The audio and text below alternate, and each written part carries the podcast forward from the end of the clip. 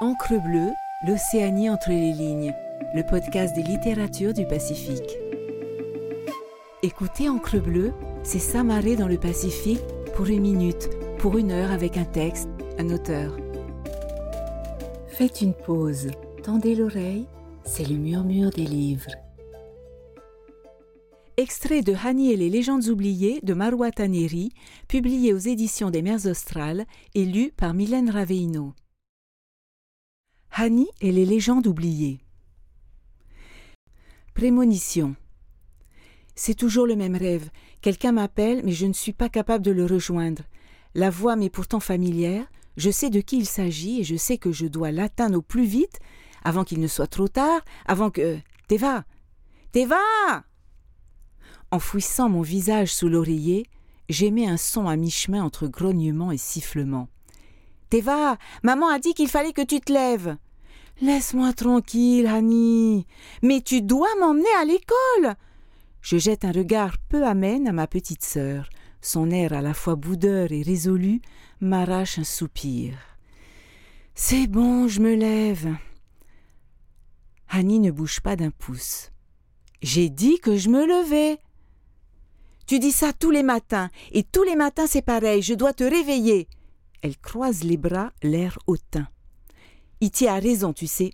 À force de dormir comme tu le fais, ton cerveau va finir par fonctionner au ralenti, ou même plus du tout. Hani, je ne suis pas d'humeur à recevoir une leçon de morale, surtout de la part de Iti, dis-je en m'énervant. À neuf ans, on n'est pas censé avoir d'amis imaginaires. Et à quatorze ans, on n'est pas censé avoir besoin d'être réveillé tous les matins par sa petite sœur, me répond Hani en fronçant le nez. Maman dit que tu as sûrement joué à tes jeux vidéo bizarres et violents et que si tu étudies à la place, tu lui causerais moins de soucis. La peste parvient à éviter de justesse l'oreiller que je lui balance à la figure avant de sortir en ricanant de la chambre. Lorsque j'arrive à la cuisine, je fais semblant de ne pas voir le coup d'œil réprobateur que me lance ma mère. Hani, attablée, mange tranquillement ses céréales. La chaise à côté de la sienne est vide. Un bol et une cuillère sont soigneusement posés à sa gauche. Iti a son couvert. Et Iti a droit à sa place. Ma petite sœur hoche la tête, sans doute en réponse aux propos de son ami imaginaire. C'est devenu une sorte de rituel pour Annie. Où qu'elle aille, elle laisse une place à Iti, sauf à l'école. Plus depuis le jour où ma mère a été convoquée parce que mademoiselle avait refusé que son camarade de classe s'asseye près d'elle en cours. Ce jour-là, maman a expliqué à Hani et à Iti qu'il fallait qu'il fasse des concessions, au moins à l'école et à la cantine. On pourrait croire que ma mère est folle, à parler à Iti, mais Hani est tellement entêtée que le seul moyen de lui faire entendre raison est de prétendre que son ami imaginaire existe. Du coup, quand maman lui fait la morale, elle dit vous ou tous les deux. Hani a vu un pédopsychiatre il y a deux ans qui a estimé qu'il ne fallait pas la brusquer et que Iti se ferait de moins en moins présent au fur et à mesure que Hani grandirait. Elle a neuf ans, Iti est toujours là. Ma mère parle à l'ami imaginaire de ma sœur comme s'il était un membre de la famille, et c'est à moi qu'on fait des reproches parce que je joue à des jeux bizarres, la bonne blague. Je regarde ma petite sœur du coin de l'œil.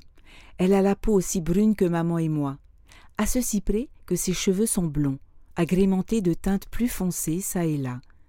On distingue à peine ses pupilles dans ses yeux en amande. Je fronce les sourcils. Elle a l'air un peu pâle et fatiguée. Même ses réponses à Iti se font par monosyllabes. Maintenant que j'y pense, ça fait un moment qu'elle est comme ça. Maman aussi l'a remarqué, et elle a d'ailleurs emmené chez le docteur.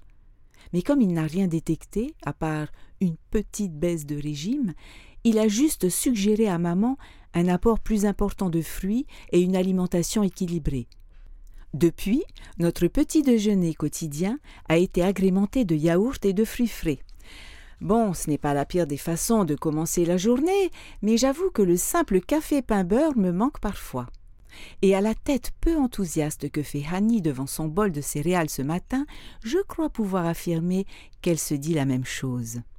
Quand nous sortons de la maison, Hotu est déjà là, à nous attendre. Hotu, c'est mon meilleur ami. Il est un peu plus grand que moi et plus costaud aussi. En réalité, il est plutôt en surpoids, mais ça le contrarie qu'on lui dit ça. Alors du coup, on dit qu'il est costaud et ça lui va.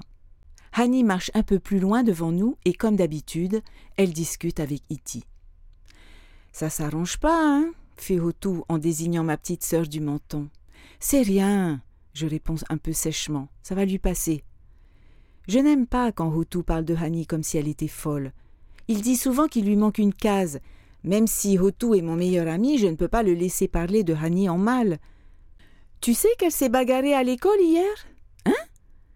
Je regarde Hotu avec surprise. Hani ne se bagarre pas, jamais. C'était Rani qui me l'a dit, continue Hotu. Apparemment, les autres enfants la traitent de sorcière, et ce n'est pas la première fois. Terani est le petit cousin de Hotu, et il va aussi à l'école avec Hani. Je regarde ma petite sœur avancer.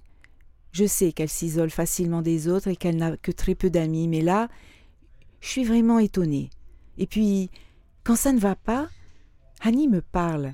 Ça ne lui ressemble pas de ne m'avoir rien dit. Merci d'avoir écouté cet épisode.